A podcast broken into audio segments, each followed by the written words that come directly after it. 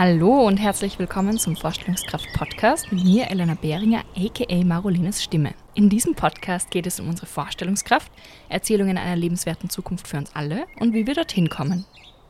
Ja, willkommen zurück zum Vorstellungskraft-Podcast. In dieser Folge spreche ich mit Reinhard Steurer, er ist Politikwissenschaftler an der Universität für Bodenkultur, über die aktuelle Lage der Klimapolitik in Österreich und auch über seine Solidarisierung mit den Protesten der letzten Generation vor zwei Wochen was ihn da bewegt hat und warum er als Wissenschaftler sich sozusagen mehr und mehr auch in die Medien und Öffentlichkeit wagt mit seiner Botschaft.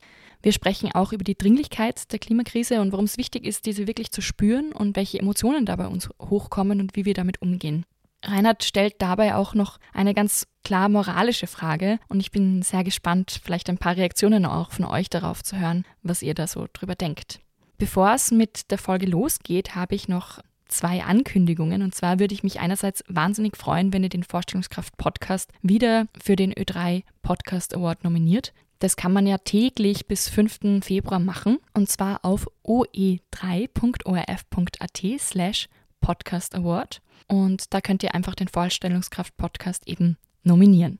Vielen Dank für eure Unterstützung und dass ihr damit dem Podcast noch mehr Sichtbarkeit gebt und auch damit den Themen wie Klimakrise, Feminismus und Antidiskriminierung und auch wie diese zusammenhängen. Das ist zum Beispiel auch in diesem Gespräch wieder, wird das sehr klar. Ja, und die zweite Ankündigung, die ich habe, es hat mich eine Anfrage erreicht und zwar von Climates Austria. Die Paula Trepczyk, die ja ein Teammitglied von, von Climates Austria ist, war ja auch schon mal im Podcast zu Gast. Das Gespräch könnt ihr natürlich auch total gerne hören. Das passt auch sehr gut zu dieser Folge mit Reinhard. Und zwar hat mich Climates Austria angefragt, dass ich teile mit euch, dass sie wieder auf der Suche nach Jungdelegierten für die kommende Klimakonferenz sind. Die Klimakonferenz ist ja eigentlich ein sehr wichtiges internationales Tool in der Klimapolitik, wo ganz viele Dinge vereinbart werden. Unter anderem ist da zum Beispiel auch das Paris-Ziel 1,5 Grad, also unter 1,5 Grad zu bleiben, ausverhandelt worden. Genau, und wenn ihr als Jungdelegierte auf die Klimakonferenz fahren wollt, dann bewerbt euch auf www.climatesaustria.org und dann könnt ihr mit internationalen PolitikerInnen in Austausch treten und die Stimme der österreichischen Jugend bei der Klimakonferenz sein. Ja, und eine Sache, die ich vielleicht auch noch teilen möchte vorab ist, wenn euch dieses Gespräch mit Reinhard Steurer begeistert oder interessiert hat, dann passen vielleicht auch noch so Interviews wie das mit Lena Schilling oder Mira Kapfinger oder auch Nomi Anjan dazu, die auch über zivilen Ungehorsam und Protest sprechen und warum dieser wichtig ist. Ja, und jetzt wünsche ich euch ganz viel Freude und auch spannende Erkenntnisse in diesem Gespräch mit Reinhard Steurer. Ja, hallo Reinhard, ich freue mich sehr, dass du dir Zeit genommen hast. Ich weiß, du hast einen intensiven Zeitplan. Vielleicht auch ganz kurz vorweg, wir kennen uns schon länger. Ich habe einige Lehrveranstaltungen bei dir besucht und auch in der Fachstudienkommission für UBM mitgearbeitet mit dir. Genau, ich freue mich sehr, dass wir Zeit haben zu plaudern. Magst du dich mal vorstellen für alle, die dich nicht kennen?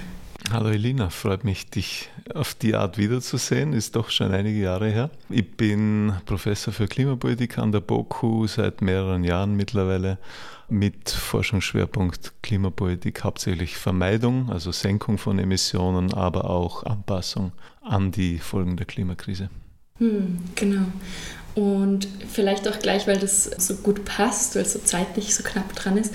Und du engagierst dich ja mittlerweile auch eigentlich ein bisschen aktivistisch, was ja ungewöhnlich ist, als Wissenschaftler sozusagen sich da auch wirklich in die Öffentlichkeit so hinzustellen. Ihr habt euch, glaube ich, letzte Woche solidarisiert mit der letzten Generation bei der Aktionswoche. Wie ist es da dazu gekommen und warum hast du dich dafür entschieden, da mitzumachen? Aktivistisch würde ich es noch nicht nennen. Es ist außerhalb des klassischen Rollenverständnisses der Wissenschaft wahrscheinlich, wenn man auf einmal am Praterstern steht. Das sicher. Aber wir haben im Grunde dort eine Botschaft als Wissenschaftler verkündet, die da lautet, dass die Verzweiflung dieser, dieser großteils jungen äh, Leute berechtigt ist, dass sie im Grunde die Forschung, die wir seit Jahren produzieren, lesen und verstanden haben, deswegen wissen, wo das lang geht. Und es war dann einfach ein gewisses Bedürfnis da, diesem politischen Diskurs, der sehr verurteilend mit der Gruppe umgegangen ist, ein Gegengewicht zu geben. Wir haben das alle gehört, was da geredet worden ist, Kriminelle, Chaoten bis hin zu Terroristen. Und wenn man weiß, dass sie in der Sache recht haben und eigentlich auch mit den Methoden einen Weg wählen, der in der Geschichte mehrfach gezeigt hat, dass er das Potenzial hat, der Gesellschaft zu verändern, dann kommt irgendwann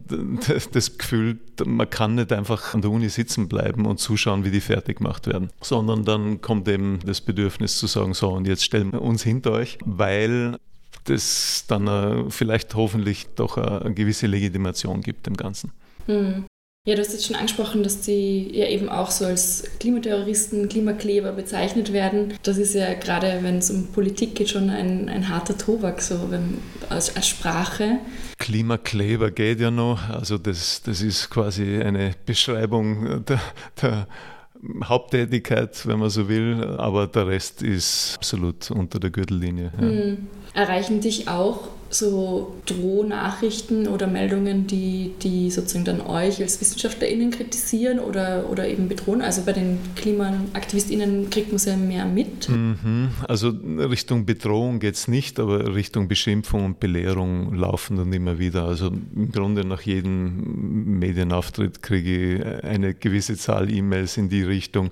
Das ist aber egal, das gehört dazu. Ich lese großteils nicht und im Grunde schiebt man es in den Spam-Ordner und möchte den Leuten auf dem Weg ausrichten, sie können sich die Mühe sparen, es hat nicht die Wirkung, die sie sich erhoffen und es wird mir niemand erklären, dass das kein Problem ist, weil das Klima hat sich immer schon geändert. Ja, also das geht dann oft in die Richtung. Hm. Das heißt, es kommen so die klassischen, wir sind nicht dran schuld, Nachrichten, es ist, war immer schon genau, so. Genau, also Leute, die wahrscheinlich sich nie näher mit dem Thema beschäftigt haben, erklären Wissenschaftlern, wie das Problem wirklich funktioniert und das im Grunde keines ist. So kann man sich das vorstellen.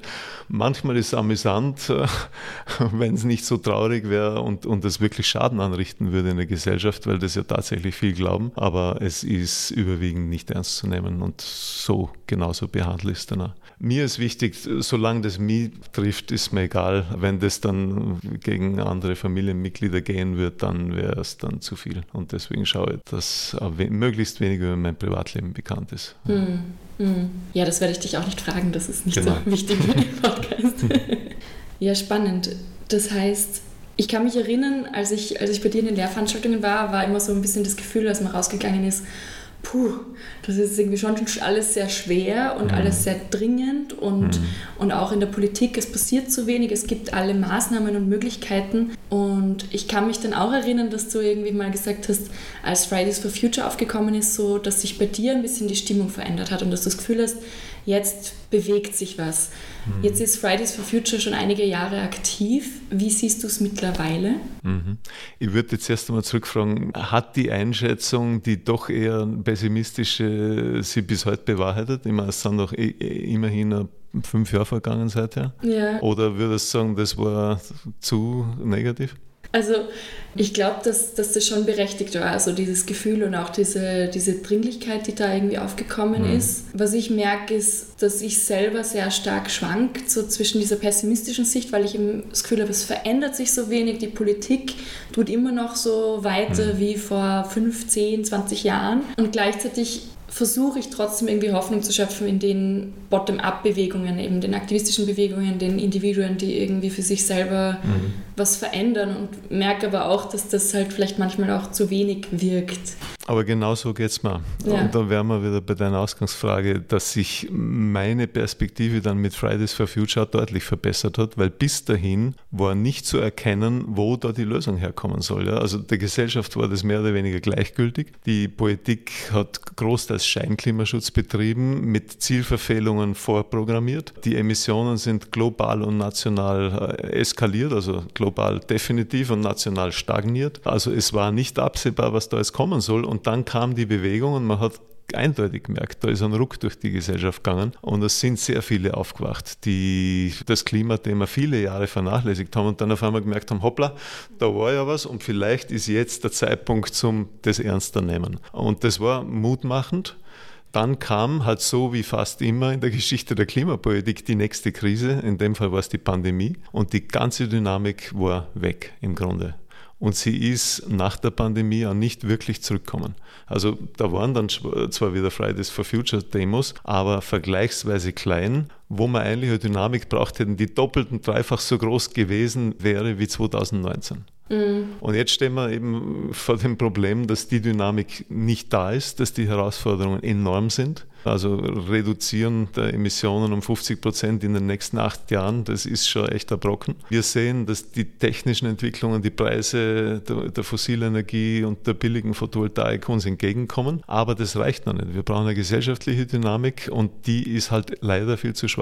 Mhm. Und da sind wir dann jetzt bei den kleineren, radikaleren Protestformen, die versuchen, quasi die, die, Lücke, die Fridays for Future hinterlassen hat, nach der Pandemie irgendwie zu füllen. Das wird nie so ganz gelingen wahrscheinlich, weil eine Massenbewegung immer sehr stark ist in der Demokratie. Aber ich halte es doch für potenziell vielversprechend. Also auf anderen Wegen, aber, aber doch so, dass man sagen kann, na, besser wie resignieren. Mhm, weil es sozusagen das Ganze wieder in eine mediale Debatte bringt und weil man darüber spricht. Genau, es führt zu Diskussionen, wenn auch nicht immer nur positiv, das ist klar. Es passiert eine Polarisierung und eine Zuspitzung. Das ist aber nicht nur schlecht, sondern es, es gibt dem ganzen Thema schon eine Dringlichkeit, die ohne die Proteste im Moment nicht vorhanden wäre. Mhm. Und die wir aber aufgrund der wissenschaftlichen Fakten auf jeden Fall brauchen, dass, dass sozusagen die Dringlichkeit klar wird und dass wir eben nicht mehr so viel Zeit haben. Die wir extrem brauchen. Also die, die Lücke zwischen dem, was die Gesellschaft über die Klimakrise weiß und dem, was die Wissenschaft weiß, ist riesig groß. In der Klimawissenschaft ist der Glaube, dass wir das noch hinkriegen, nicht mehr allzu groß. man hält noch daran fest natürlich, es ist auch noch möglich, dass das klingt, aber es wird halt eine gesellschaftliche Dynamik erfordern, die zum Umdenken führt wo wir nicht über jedes Windrad diskutieren, auch nicht über, brauchen wir Tempo 100? Ja, natürlich brauchen wir Tempo 100 und 100 andere Dinge. Also das wäre die Dynamik, die wir brauchen würden und von der sind wir weit weg. Mhm. Das heißt, wie, wie geht es dir dann eben da so als Wissenschaftler? Also ich merke bei mir, so dieses Bedürfnis nach jetzt neuen Erkenntnissen in der Klimawissenschaft ist vielleicht gar nicht mehr so groß, weil wir ja eh schon so viel wissen und es eigentlich jetzt eher ums Handeln geht. Und was motiviert dich sozusagen dann noch Wissenschaft zu betreiben oder verschiebt sich deine dein Selbstverständnis als Wissenschaftler vielleicht auch mehr eben in diese Öffentlichkeitsdebatte zu gehen?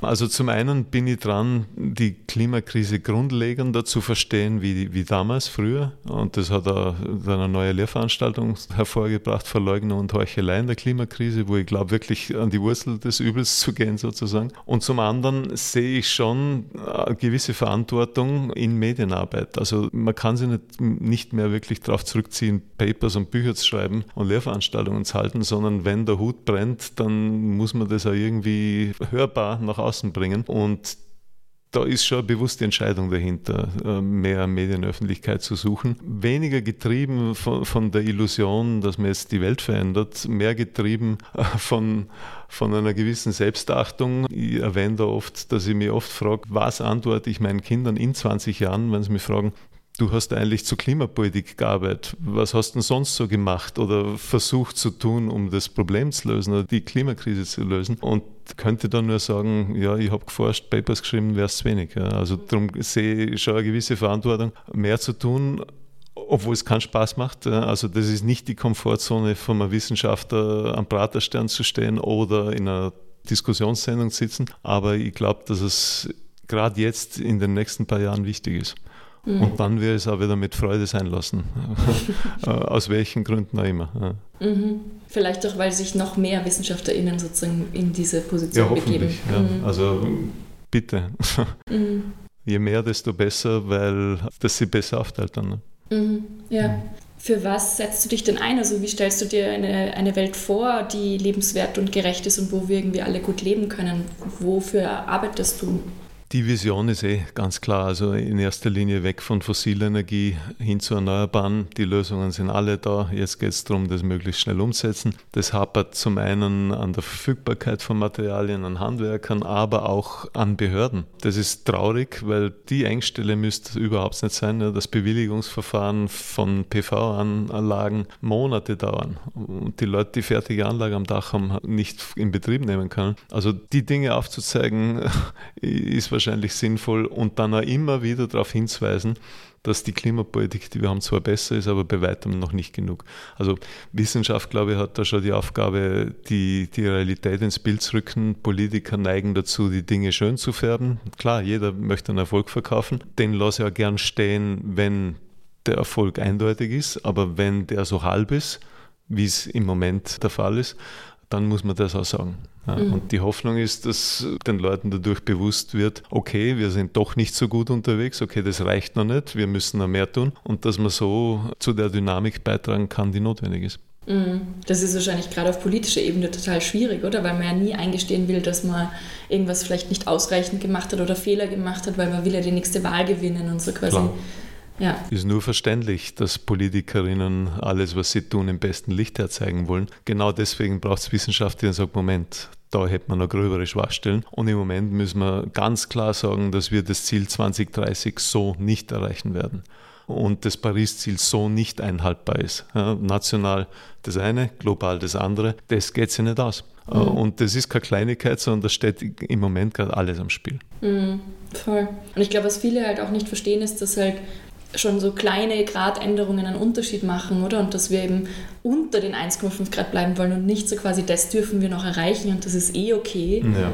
Ja. Bei den 1,5 Grad muss ich klar sagen, einmal mehr, ähm, recht brutal, das geht sich sowieso nicht mehr aus. Das ist verspielt. Also wir stehen jetzt bei, bei 1,2 äh, und fast ein bisschen mehr. Wir haben eine verzögerte Erhitzung in der CO2-Konzentration der Atmosphäre äh, bereits drin. Also die 418 ppm, die wir haben, die bedeuten tatsächlich, wenn wir die stabil halten können, bereits 1,7 Grad.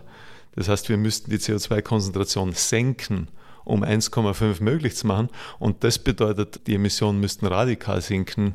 Das Gegenteil wird passieren. Wir werden die Emissionen vielleicht, wenn es gut geht, leicht senken und die Konzentration in der Atmosphäre wird weiter steigen. Also wir werden auf 440 kommen möglicherweise, vielleicht sogar 450. Und dann hätte man lang zu tun, um auf 420 zurückzukommen und das bedeutet sogar, dass wir über das 1,5 Limit drüber gehen. Also da sieht man schon, wie fatal die Geschichte ist.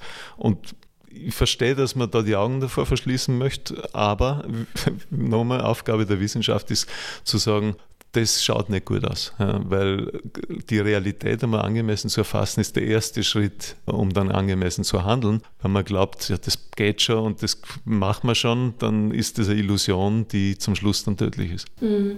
Was antwortest du Leuten, die sagen, naja, das macht ja nur Panik oder das ist so heftig, dass man eigentlich in eine Ohnmacht fällt und gar nicht mehr ins Handeln kommt? Vor 10, 15 Jahren hätte ich der Argumentation recht geben, weil damals die Lösungen nicht verfügbar waren. Also Photovoltaik war teuer, Elektroautos kaum verfügbar. Jetzt sind wir in der Situation, dass wir alle Lösungen haben, die wir brauchen. Und der erste Schritt, um sie dann tatsächlich schnell in Anwendung zu bringen, ist die Dringlichkeit zu verstehen. Und die versteht man nur, wenn man sich der Realität stellt. Also erster Schritt, erkennen, wie dringend es ist. Zweiter Schritt, Lösungen anwenden, die Emissionen reduzieren und die alle verfügbar sind. Ich glaube, dass wir den zweiten Schritt nicht wirklich gehen, ohne den ersten gemacht zu haben und schon gar nicht bereit sind, Dinge zu tun, die vielleicht unangenehm sind. Also Tempo 100 zum Beispiel, zudem ist man wahrscheinlich erst bereit, wenn man kapiert hat, dass es echt dringend ist. Ansonsten würde man sich fragen, warum, wieso, Pff, ist doch egal oder bringt doch nichts und, und so weiter.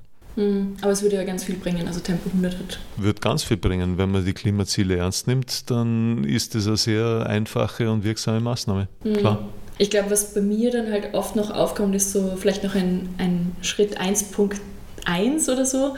Die Dringlichkeit verstehen, aber halt dann auch sich mit den Emotionen auseinandersetzen, die mhm. hochkommen, weil das eben es macht, es ist unangenehm, es fühlt sich vielleicht bedrohlich an, es macht einem vielleicht Angst.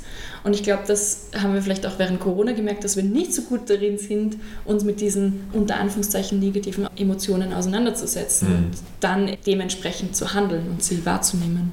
Und ich würde sagen, wer in der Situation keine Angst hat, hat das Problem noch nicht an sich heranlassen. Also das, was wir da vor uns haben, ohne Angst zu betrachten, ist eine abgemilderte Version dieser Realität, die dann möglicherweise auch nicht zu den Handlungen führt, die wir brauchen. Ja, also wenn ein Alkoholiker nicht erkennt, dass es jetzt dann ins Endstadium der Leberzirrhose geht, dann wird er einfach weiter trinken. Und erst wenn er erkennt, dass es jetzt dann tödlich wird, dann besteht eine Chance, dass er sein Verhalten überdenkt. Ja. Wobei dort ist es natürlich noch schwieriger, weil eine körperliche Sucht dazu kommt. Wir haben nur eine systemische, ohne dass wir jetzt Entzugserscheinungen körperlich kriegen würden. Aber sämtliche anderen natürlich. Mhm, mhm. Das ist ein spannendes Bild, so die, die Erde vielleicht auf Entzug setzen in der Hinsicht. Ja, oder ein Methadon-Programm schneller einleiten. Das wären dann eben Energieformen, die keinen Schaden anrichten aber der Energiekonsum müsste natürlich zudem zurückgehen. Würde auch, weil Erneuerbare viel effizienter sind, mit viel weniger Energieverlust verbunden sind. Also allein beim Auto ist das Elektroauto um so viel effizienter, sprich hat einen höheren Wirkungsgrad. Dasselbe bei der Wärmepumpe. Also bei der Wärmepumpe wird ja aus, aus einem Kilowatt Strom werden drei bis vier gemacht. Bei der Ölheizung und der Gasheizung ist das eben anders. Also da haben wir schon deutliche Gewinne drinnen und jetzt geht es darum, das möglichst schnell umzusetzen. Mhm. Was machst du, damit du eben motiviert bleibst und dich nicht überwältigen lässt von dieser, von dieser Angst? Puh, ähm, ja, gute Frage. Es überwältigt manchmal. Es ist manchmal nicht lustig, sich damit zu beschäftigen. Es ist mein Job. Es ist mittlerweile ein harter Job. Also eigentlich sollte er Erschwerniszulage kriegen, psychisch und so weiter. Es ist interessant zu verstehen, was da passiert, glaube ich. Es ist dann aber auch nicht schön, das verstanden zu haben. Und zum anderen braucht man immer wieder einen Ausgleich, also Tage abschalten, rausgehen, wobei es mich auch dort beschäftigt. Also so richtig abschalten gelingt mittlerweile ganz selten. Hm, das kann ich gut verstehen. Also ich habe letztes oder vorletztes Jahr ich glaube, das war noch bevor ich den Podcast gestartet habe. Das war auch mit dem Grund, warum ich den Podcast gestartet habe, war eben so dieses Gefühl von, ich möchte noch mehr über die Lösungen sprechen und ich möchte noch mehr wissen, wo wir hinkommen könnten. Und diese Überforderung war so stark, dass ich irgendwie gemerkt habe, ich pack's nicht mehr. Mhm. Und dann habe ich echt so drei Monate mal versucht, mich gar nicht mit der Klimakrise zu beschäftigen. Mhm. Und das ist aber voll schwierig, finde ich, wenn man so diesen wissenschaftlichen Hintergrund auch hat und halt überall, also unsere ganze Welt spiegelt ja das, das System wieder und man mhm. erkennt überall so, ah, das müsste anders sein, das müsste anders sein, das Haus müsste anders gebaut sein, die Straße müsste anders asphaltiert sein und so weiter. Also, es ist genau. ein also bei mir gibt es keinen Tag mehr, an dem mich die Klimakrise nicht belastet. Das ist so, das gehört dazu. Und natürlich ist es dann auch gut und wichtig, sich mit den Lösungen zu beschäftigen. Wobei ich glaube, dass ein erster Schritt in Richtung angemessene Lösungen ist, zu vermitteln, wie dringend das Ganze schon bereits ist. Hm. Wie nimmst du die Reaktionen der Politik gerade wahr? Also gerade ist eben auch Wahl in Niederösterreich und es ist eben so auch eine Instrumentalisierung vielleicht von dieser Klimabewegung da. Merkst du auch, dass, dass die Aktionen, die gerade passieren, wieder einen Druck ausüben im, im positiven Sinne sozusagen? Also jetzt nicht nur eine Gegenreaktion auslösen, sondern auch vielleicht auch wieder eine Bewegung in die politische mhm. Agenda bringt? Also ich fürchte, dass so Aktionen des zivilen Widerstands so kurzfristig für eine Wahl im Bundesland eher nicht wirken, dass wenn, dann eher ein langfristiger Lernprozess in der Gesellschaft damit angestoßen wird. Im Sinne von, ja, Sie haben ja eh recht, wir können so nicht weiter tun. Unmittelbare Auswirkungen aufs Wahlergebnis würde ich es da nicht sehen wollen. Mhm. Ja, also so quasi die Auswirkung ist, ist vielleicht eher, dass, dass die Gesellschaft, also dass Menschen individuell angestoßen sind und dann vielleicht anders handeln, langfristig anders wählen, eine PV-Anlage im Haus installieren oder so. Oder in so in die Richtung kann mhm. das wirken. Und, und dann auch nicht durch die Aktion, sondern durch den Diskurs, der durch die Aktion ausgelöst wird. Ja. Also wenn dann die Aktionen dazu dienen, dass in den Medien diskutiert wird, wie dringend das ist, wie, wie weit fortgeschritten die Eskalation bereits ist, dass es simple Maßnahmen gäbe und, und, und, dann kann das zum Lernprozess führen. Und ganz wichtig wird es verstehen, dass wir moralisch im Grunde richtig auf dem, auf dem Holzweg sind, ja, dass, dass wir großes Unrecht begehen, das in der Zukunft für großes Unverständnis sorgen wird. Also da werden Kinder und Enkelkinder dann Fragen stellen wie, was habt ihr euch damals gedacht, wie, wie hat das passieren können, wenn wir das nicht in den Griff kriegen? Und um diese moralische Komponente aufzuzeigen, glaube ich, dient der Protest. Mhm. Ja, das ist ein, ein spannender Aspekt, oder? Also quasi, wie, wie wird unser heutiges Handeln in Zukunft dann bewertet werden? Aus welchen Gesichtspunkten? Oder wahrscheinlich sagen dann alle Leute, wie, wie hat es sein können, dass 1970 das schon klar war, in welche Richtung es geht und genau. so lange nichts und, passiert ist. Und dann bis 2022 die Emissionen weiter und weiter gestiegen sind global. Ja. Mhm. Also gerade die letzten Jahre, glaube ich, sind schwer zu vermitteln der zukünftigen Generation, weil längst alles klar ist, weil ein Commitment am Tisch liegt, in dem drinsteht, dass die Emissionen sinken müssen, weil ein Temperaturziel drinsteht, das im Moment nicht haltbar ist und trotzdem geht kein Ruck durch die Gesellschaft oder rund um die Welt. Welt. Also mhm. das muss man zuerst einmal erklären. Was würdest du dir in der Hinsicht wünschen? Also gibt es irgendwas, was dir vielleicht noch zu wenig besprochen wird oder wo du gerne hättest, dass das noch mehr thematisiert wird? Ich glaube, dass wir mehr über Dinge reden müssen, die einfach nicht mehr rechtens sind, auch wenn sie legal sind.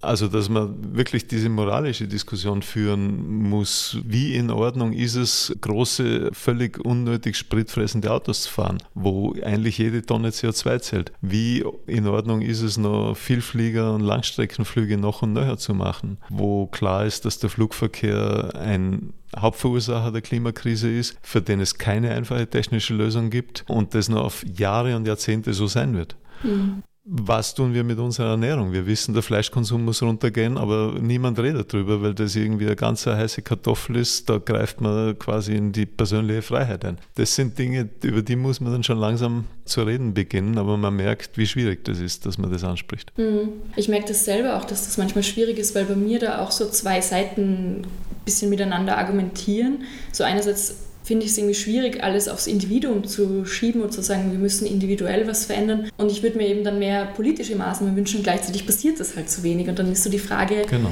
wo fängt man an? Genau, also die Illusion, wir können das als Individuum lösen, habe ich euch, glaube ich, in der Lehrveranstaltung schon genommen. Das funktioniert nicht. Es ist zwar wichtig, was der Einzelne tut und das ist eine Vorbildrolle, die jeder Einzelne hat, aber die Lösung muss politisch sein. Das bedeutet, jeder muss Rahmenbedingungen haben, die für alle gelten und die in die Richtung richtige Richtung ziehen. Und die Rahmenbedingungen gehen im Moment komplett in die falsche Richtung. Ja. Also fliegen, wenn ich nach London möchte, ist so viel billiger wie mit dem Zug fahren. Mhm. Und, und da gibt es zahlreiche andere Beispiele. Mhm. Ja, und dann wird es halt auch zu einer Einkommensfrage oder vielleicht auch einer Klass Klassismusfrage, oder? Weil manche Leute sich das dann nicht leisten können. Und gleichzeitig wissen wir ja auch, dass, dass die Klimakrise ganz viel auch von sehr reichen Menschen vorangetrieben mhm. wird und die ja auch eine Verantwortung eigentlich hätten, da was zu verändern. Da gäbe es gute Ideen. Jeder kriegt ein CO2-Budget das im Rahmen der Paris-Ziele ist. Und wenn jemand mehr braucht, dann muss es jemand anderen abkaufen. Dann würde nämlich ganz schnell ganz viel Geld von den reicheren Gruppen der Bevölkerung zu den Ärmeren fließen, weil die Ärmeren brauchen nicht so ein großes CO2-Budget, hingegen die Reicheren sehr wohl. Und schon hätte man Anreiz für klimafreundliches Verhalten und Umverteilung von reich zu arm. Ganz klar, warum das nicht passiert. Da hätten manche viel zu verlieren und genau die haben relativ viel mitzureden in politischen Entscheidungen. Das ist, klingt jetzt nochmal stärker als die ökosoziale Steuerreform, oder? Oder ist es das? Das ist noch ein Stück stärker, ja. Mhm. Ökosoziale Steuerreform mit Klimabonus geht in die Richtung, aber da gibt es kein Budget mit einer Obergrenze sozusagen. Also da, solange ich es mir leisten kann, kann ich fossile Energie verbrennen. Das, was ich jetzt gerade angesprochen habe, eine Utopie, ja, also da sind wir weit davon entfernt. Das wäre eine Regelung mit einer Obergrenze. So viel CO2-Budget haben wir, das verteilen wir auf alle pro Kopf gleich und wer mehr braucht, muss anderen abkaufen. Mhm. Da kämen wir wahrscheinlich zu etwas höheren CO2-Preisen pro Tonne als wie aktuell. Ja. Weit höher wahrscheinlich. Meine, es kommt dann darauf an, wie hoch wird die Obergrenze für diese CO2 äh, für dieses CO2-Budget angesetzt. Das wäre dann auch wieder eine politische Entscheidung natürlich. Aber wenn das Paris-konform angesetzt werden würde, dann wird der CO2-Preis sehr schnell sehr hoch werden. Und das wird dann weniger die Ärmeren treffen, weil die würden ja nicht gebrauchte Emissionen verkaufen können. Das wird die, die Reicheren treffen und die könnten sich das dann aber auch leisten und hätten einen starken Anreiz, ihr Verhalten zu ändern. Also wenn man das sehr weit treiben wird, dann wäre auf einmal ein Elektroflug in äh, Innsbruck-Wien billiger als wie ein fossiler, weil der fossile eben so viel CO2 verbraucht, für das ich dann Budget haben muss. Mhm. Gibt es irgendwo Bestrebungen, sowas zu machen? Nein, Das nicht, dass ich wüsste, weil man dann weiß, wissen würde, das ist jetzt ernst. Ja. Also das ist eine Utopie, mit der man zeigen kann, es gäbe schon Lösungen, wenn man das sehr ernst meinen würde. Idealerweise würde man das dann global anwenden natürlich. Ja. Dann würde auch sehr viel Geld in den globalen Süden fließen, die sehr niedrige Pro-Kopf-Emissionen haben. Aber ganz klar, wer das nicht machen würde oder nicht will, der, der reiche Norden.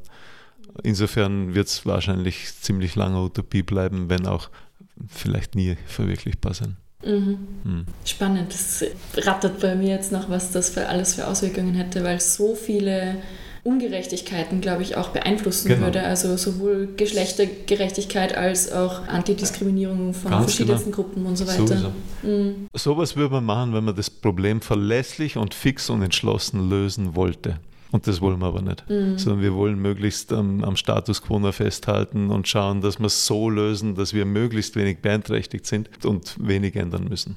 Also das ist sozusagen der Unterschied zwischen Utopie und Realität. In der Utopie wäre das Problem dann tatsächlich lösbar, in der Realität sind wir drauf und dran zu scheitern. Mhm. Ja, und das Ganze wird ja noch wilder dadurch, dass wir einfach eben, wie wir vorher auch schon gesagt haben, einfach merken, dass so viele Hebel nicht betätigt werden und auch so viele Gremien oder Gruppen einfach so dran vorbeischießen und halt ihre eigenen Interessen eigentlich die ganze Zeit fördern. Also auch jetzt, wenn man zur nächsten Klimakonferenz schaut, die jetzt ja. von einem Chef einer Ölfirma geleitet wird. Also da wird es ja, also ich finde, wir, wir haben mittlerweile ein, ein Stadium erreicht, wo es sich anfühlt wie ein Marvel-Film, aber der, wo eigentlich die ganzen Bösewichte so die Zentrum, im Zentrum sind und es gibt niemanden, der irgendwie noch was entgegenhalten kann. Ja, die, die was entgegenhalten, sind die, die aus der Gesellschaft kommen und, und mit verzweifelten Aktionen dann versuchen mitzuteilen, so geht das nicht. Mhm. Das lassen wir uns nicht mehr gefallen, wie ihr mit unserer Zukunft umgeht. Also so gesehen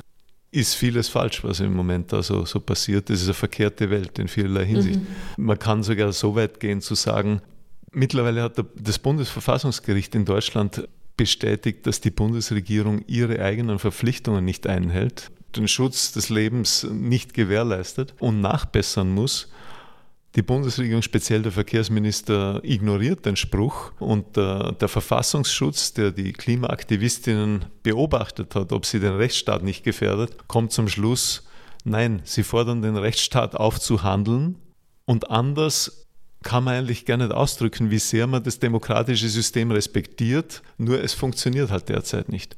Also die Welt ist in vielerlei Hinsicht verkehrt. Auf der Klimakonferenz, die vom Ölmulti geleitet wird sozusagen, der Staat, der vom Verfassungsgerichtshof verurteilt wird, weil er nicht liefert, die Klimaaktivistinnen, die darauf hinweisen, mit Regelbrüchen, die aber vergleichsweise klein sind zu dem, was die Bundesregierung macht. Ja, es ist total absurd. Also eben es ist, absurd, ist, ja. es ist nur durch ein Kopfschütteln. Also Und es wird noch viel absurder. Das ist der Anfang der Absurdität. Und wenn es dann absurd genug ist, ist es demokratiegefährdend. Ja, also dann, dann kommen wir zu dem Punkt, wo wir sagen müssen, der Staat funktioniert nicht mehr, der kommt seinen Verpflichtungen nicht mehr nach. Dann besteht die Gefahr, dass Rechtspopulisten Wahlen gewinnen und das Problem schlussendlich unlösbar machen. Also wir haben da echt sehr viele Baustellen offen im Moment, die nicht kleiner werden. Mhm. Wo ja. könnte man da ansetzen, um diese gerade diese Demokratiegefährdung nicht zuzulassen? Eine ehrliche Diskussion darüber führen, wo wir stehen, was notwendig wäre und wo wir hin müssen. Also anstelle dessen schwurbeln wir herum, beschönigen die Realität und versuchen uns aus der Verantwortung zu ziehen, indem wir sagen, ja, aber China ist doch hauptverantwortlich. Also wir winden uns aus der Verantwortung, wo es nur geht, anstatt zu sagen, so, jetzt muss einiges anders werden. Mhm. Boah, ja, ist noch viel zu tun. Also ja. Und, und auch, glaube ich, bei uns selber wahrscheinlich viel zu tun, weil sich auch das auszuhalten, diese, dieses Spannungsfeld auszuhalten, von dem, was sein könnte und von dem, wie es jetzt ist, ist einfach auch nicht so leicht. Ne? Mhm. Ja, ich glaube, wir haben ziemlich viel besprochen. Was ich da an der Stelle noch sagen kann, ist, dass im Idealfall jeder Einzelne das Spannungsfeld äh, so nützt, dass er irgendwie oder sie irgendwie politisch aktiv wird. Und da gibt es zum Glück viele Möglichkeiten. Also politischer Aktivismus in welcher Form auch immer ist ganz dringend notwendig von immer mehr Leuten. Wird man jemals wieder so weit sein, dass wir Fridays for Future 2.0 haben, das doppelt und dreimal so groß ist wie das 2019, dann hätte man die Dynamik, die notwendig wäre. Aber die kommt natürlich auch nur zustande, wenn sie einzelne Personen engagieren. Insofern kann ich nur zum Engagement aufrufen, wie auch immer das ausschaut. Mhm. Solange es gewaltfrei, friedlich und im Rahmen des Rechtsstaats ist, sprich auch Sachbeschädigung ausschließt. Mhm. Aber wir sehen ja auch, es gibt ja viel, was man dann immer noch machen kann. Absolut. Der Spielraum der Möglichkeiten ist groß und der Kreativität sind keine Grenzen gesetzt. Ja. Mhm. ja. Kräfte sammeln und losgehen, glaube ich, ist so der Appell. Okay, danke Reinhard für das Gespräch. Wenn Leute mit dir in Kontakt treten wollen, weiter diskutieren wollen, wie können sie das machen? Am besten per E-Mail oder auf Twitter, wo ich doch auch sehr aktiv bin und da kontaktiert werden kann. Das sind die einfachsten Möglichkeiten. Hm, super. Packe ich wie immer in die Notizen der Folge, dann könnt ihr da draufklicken und vorbeischauen beim Reinhard. Ja, vielen Dank für deine Zeit und deine Gedanken. Danke für deine sehr interessanten Fragen. Ja, sehr gerne. Tschüss. Schön, dass ihr bis hierher zugehört habt. Das freut mich natürlich sehr. Wie schon erwähnt, findet ihr alle Links zur Folge auch in den Notizen bzw. den sogenannten Show Notes. Den Link zu meiner Website www.marolinasstimme.at slash Vorstellungskraft-Podcast findet ihr ebenfalls in den Notizen. Ich freue mich, wenn ihr den Podcast abonniert, auf eurer Lieblingspodcast-Plattform eine Bewertung hinterlasst und eine Rezension schreibt oder auf meinem Instagram-Kanal Vorstellungskraft-Podcast vorbeischaut und folgt. Ihr könnt den Podcast natürlich auch noch zusätzlich unterstützen, indem ihr zum Beispiel euren FreundInnen oder auf Social Media über den Podcast erzählt oder ihn teilt. Danke fürs Zuhören und bis zum nächsten Mal.